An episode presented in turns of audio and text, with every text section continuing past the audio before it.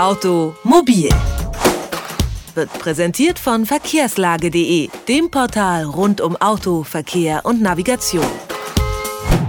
Autonomes Fahren ist das Autofahren der Zukunft. Die Autohersteller und Entwickler arbeiten seit Jahren daran, das Fahren ohne Fahrer noch sicherer zu machen. Dafür testet Volvo derzeit eine Ortungstechnik, die angeblich verlässlicher als GPS funktioniert.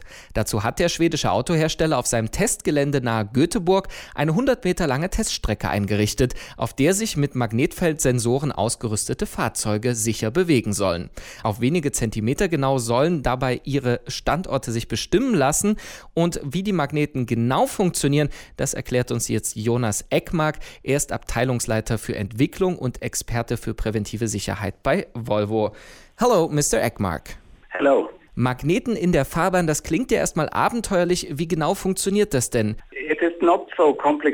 Es ist nicht so kompliziert, wie man anfangs vielleicht denkt. Es sind ganz gewöhnliche Magnete, die man zum Beispiel auch dafür nutzt, um einen Zettel an seinen Kühlschrank zu heften.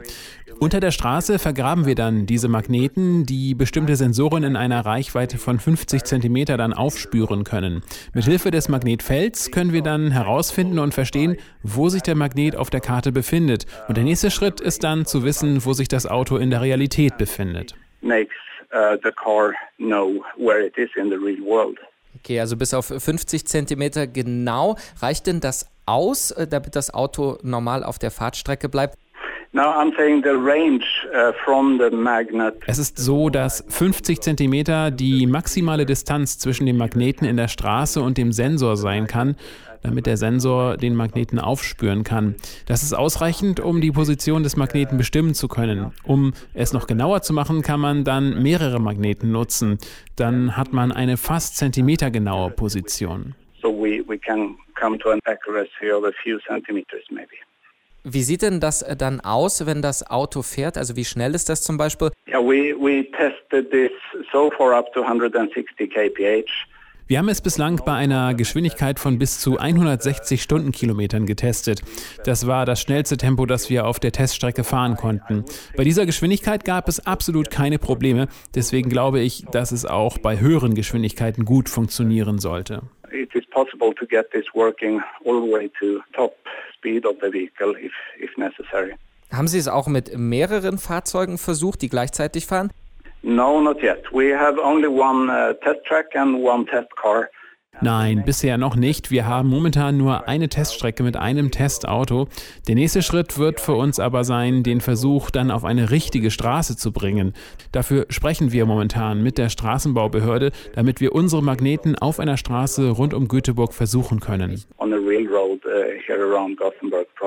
mit echtem Verkehr dann?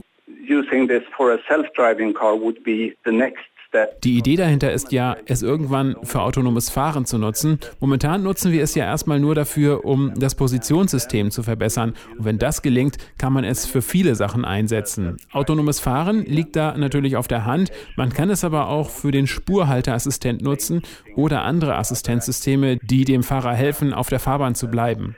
Will help the driver not to deviate from the lane or going off the road. Sie haben autonomes Fahren gerade angesprochen. Wenn die Magneten dann funktionieren, auch im Verkehr, wie weit sind wir dann vom autonomen Fahren noch entfernt? This is really the bigger question and this is what we are occupied with uh, very intensively at the moment. Das ist die wirklich große Frage und wir beschäftigen uns mit ihr schon eine Weile sehr intensiv. Wir planen für 2017 einen Feldversuch, bei dem 100 Autos auf einer bestimmten Strecke selbst fahren sollen. Ich denke, es wird sich in den nächsten zwei Jahren schrittweise entwickeln und dann in 10 bis 15 Jahren realisierbar sein. And it will be starting off in small scale and then going to be more and more useful and efficient over time. Magneten in der Fahrbahn sollen in Zukunft Autos noch besser lokalisieren können. Wie diese Magneten funktionieren und wie sie das automatische Fahren von Fahrzeugen möglicherweise in Zukunft möglich machen, darüber haben wir mit Jonas Eckmark gesprochen. Er ist Abteilungsleiter für Entwicklung und Experte für präventive Sicherheit bei Volvo. Vielen Dank für das Gespräch, Herr Eckmark. Yeah, my pleasure. Thank you. Bye bye. Automobil. Jede Woche präsentiert von verkehrslage.de.